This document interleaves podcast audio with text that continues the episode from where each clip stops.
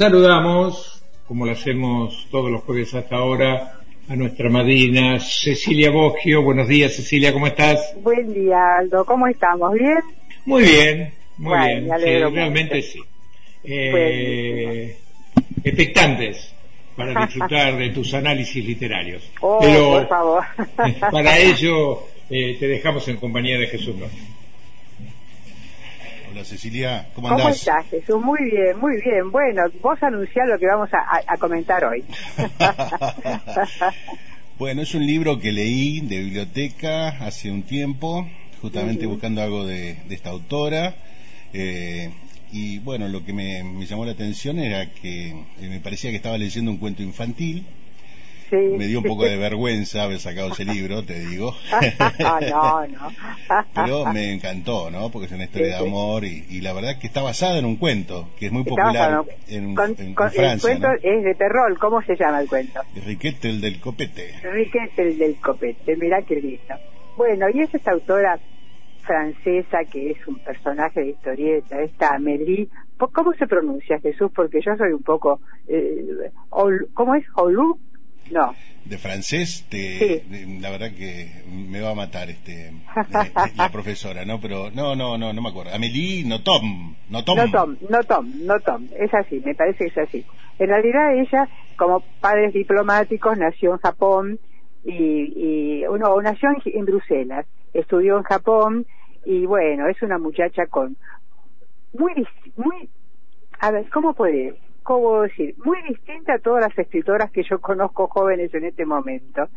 Eh, es una mujer muy joven, bueno, no- ahora no tengo el dato de, su- de- de la fecha de nacimiento, pero pero que escribe muchísimo y muy, muy distinto cada, cada obra. Yo empecé con ella con, ¿te acordás? Cosmética del enemigo, que transcurre en un, un aeropuerto. Claro, claro. Y bueno, este, muy bien escrita, son siempre cosas cortas, ¿no? Pero la novela esta que a mí me encantó, este, Riquete del Copete, es muy especial porque tiene dos protagonistas, ¿no? Y eh, están separados, este, va capítulo uno, eh, trata de sobre uno, un- no, no, no hay capítulos. Después otro trata sobre el otro. Uno es Deodat, un, un chico que nace de, de una primi- de una primera un primer parto, único parto de su madre que ya tiene 48 años y cuando lo ven nacido se asustan porque es feísimo, feísimo, feísimo. Bueno, yo, yo, yo te cuento el de Perrol, ¿no? Dice, Sí, sí. érase una vez una reina que dio a luz a un niño muy feo con un copete de pelo sobre la frente.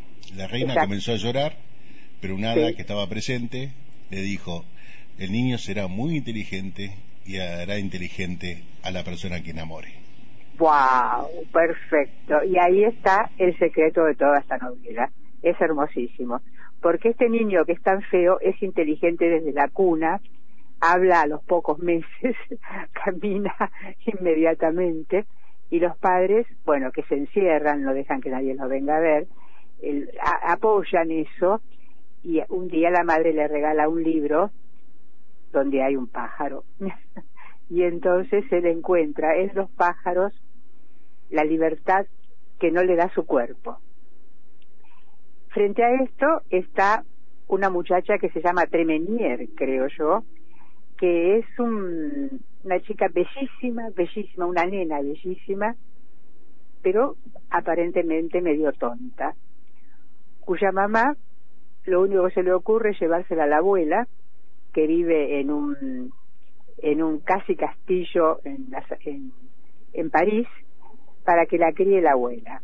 Y la abuela es una vidente, una chamana sería si estuviera en alguna localidad rural que este atiende a sus clientes, los deja siempre contentos y la nena lo único que hace es contemplar, contemplar, contemplar.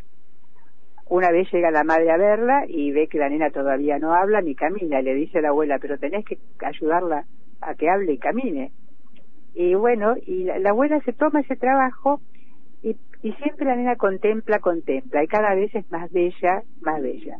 Cuando va al colegio, por supuesto, no no, no, no acierta una, la tienen por tonta, pero sin embargo ella sigue bellísima y sigue contemplando y mirando. Mientras tanto, Deodar es interesantísimo para el lector cómo va haciendo con su inteligencia la adaptación al colegio, cómo busca a sus amigos, cómo eh, aprende lo que es la amistad verdadera, que no existe para él, porque es tan distinto, uno por su fialdad y otro por su inteligencia.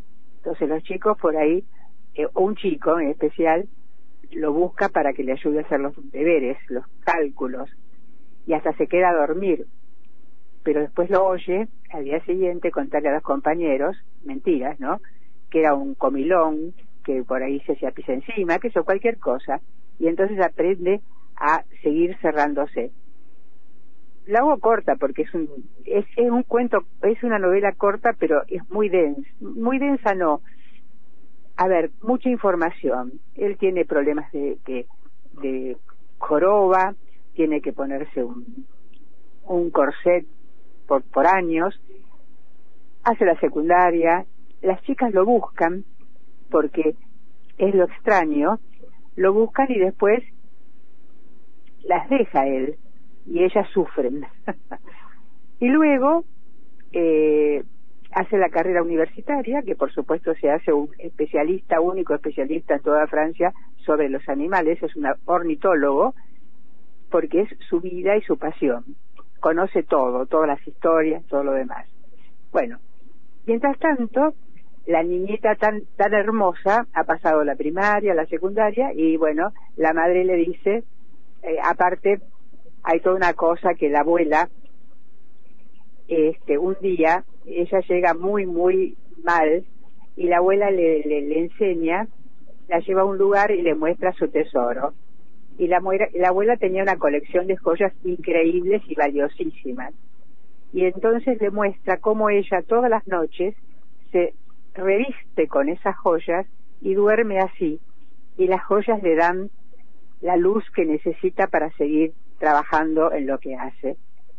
Entonces, eh, un día que ella se enamora de un muchachito que es el único distinto que encuentra y él después de besarla y todo lo demás la deja.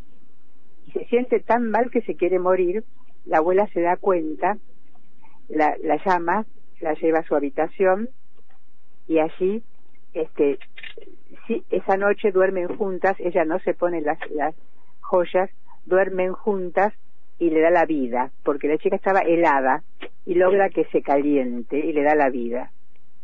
Le roban a la abuela esa noche las joyas, como no está, eh, las tenía en su tesoro, se, se la roban, alguien la estaba eh, espiando, y la abuela al día siguiente muere.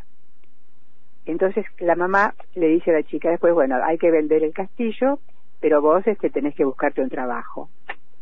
Y ella sí, se busca un trabajo va al mayorista de joyas en todo París y se ofrece para hacerle su publicidad, ser la imagen de las joyas. Y el, empresario la ve tan hermosa que acepta y se convierte en un, un así, una modelo única y buscada por todos lados y ella sigue firme con la persona que la contrató van a la, invitan a un eh, una sesión en televisión porque eran ella y el ornitólogo más otros invitados. Eh, ella para esto se lee el libro la tesis de de, de Deodar. Cuando los tienen en el camarín que hay toda una una una manipulación de los invitados este Deodar no, no aguanta estar encerrado sale, camina, se los persiguen y se mete en el en el camarín de ella. Y ella lo ve y le dice, hoy pareces un eh, Enriquete el del copete, pareces un pájaro, eh, un pavo real. Y le explica lo que es el pavo real. Y él queda ahí flechado. El asunto es que toman unas copas de champán que les habían puesto y escapan los dos de allí y se van y, van, y después empiezan a vivir juntos. Esto sería el argumento. Sí, bueno, no contemos más porque... No contamos más, no contamos más, no contamos más. No, no, el libro, el libro es muy lindo para, para regalárselo a un adolescente, este que justamente eh, reflexiones sobre las diferencias, las distinciones y, sobre el valor de la inteligencia y la belleza y el valor relativo de la, de la belleza también, ¿no? El valor relativo de la belleza. Lo importante es el valor del afecto, pero el afecto, eh, a ver, eso es lo que, lo que dice el, cuento, cómo la inteligencia ayuda al otro a pensar. Y cómo la contemplación ayuda al otro a querer. Pero aparte de eso, literariamente, el libro está muy bien escrito porque al final la narradora opina y habla de las historias de amor en la literatura. Y deja un final abierto, un optimista saca lo mejor de sí mismo para apostar o deja un final que uno puede cerrarlo como quiera. Yo lo recomiendo porque, como vos decís, es para adolescentes, pero también es para nosotros los adultos, o como para mí que ya estoy entrando en la vejez, es un libro para recrearse, recrearse, esa es la palabra. Este, eh, a mí que lo leí sin saber nada de la historia original, porque se cuento no se cuenta habitualmente acá en No, no, no, no, no, eh, no. Este, me, me gustó eh, y después supe que era un cuento, me sorprendió, ¿no? Sí, este, sí, Bueno, un libro que está en biblioteca, Cecilia. Está, yo lo leí de biblioteca, por supuesto. Sí. Muy bien. Bueno, nos despedimos con una canción de María Elena Walsh, este, que incursionó en, en todas estas facetas de de, del cuento para chicos, de eh, poemas para chicos y de canciones también, ¿no? Así que, bueno, canción de cuna para gobernante de, por el cuarteto Supay. Nos vemos. Muy buenísimo. Hasta luego. Chau, chao.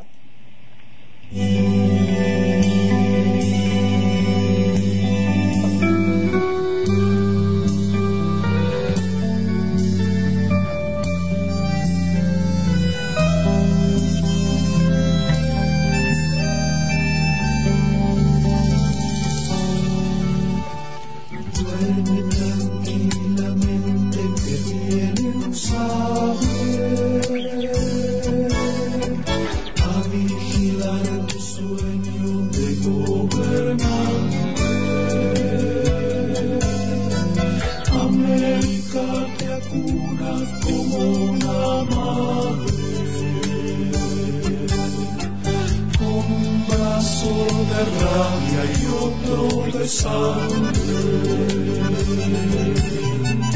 Duerme con aspavientos, duerme y no mandes,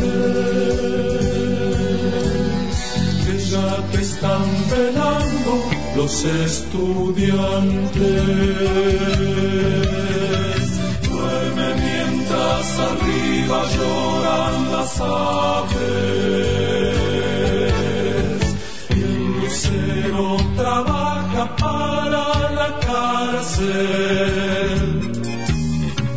Hombres, mujeres, niños, es decir, nadie.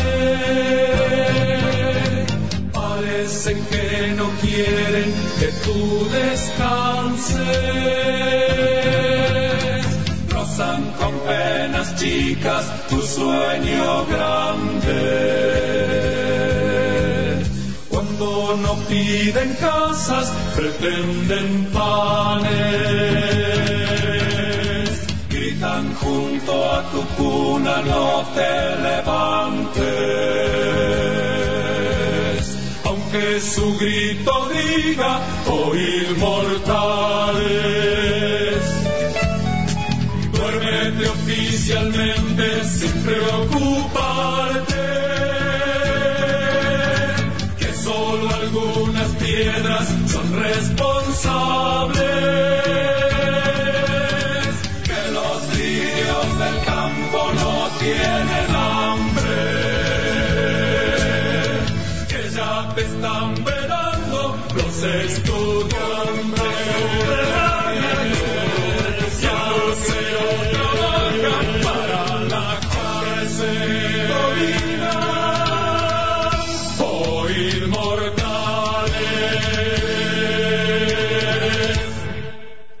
Escuchábamos al cuarteto Supay, este tema de María Elena Walsh, canción de cuna para gobernante, en el cierre del espacio literario que nos brindan todos los jueves Cecilia Bosquio y Jesús Nori.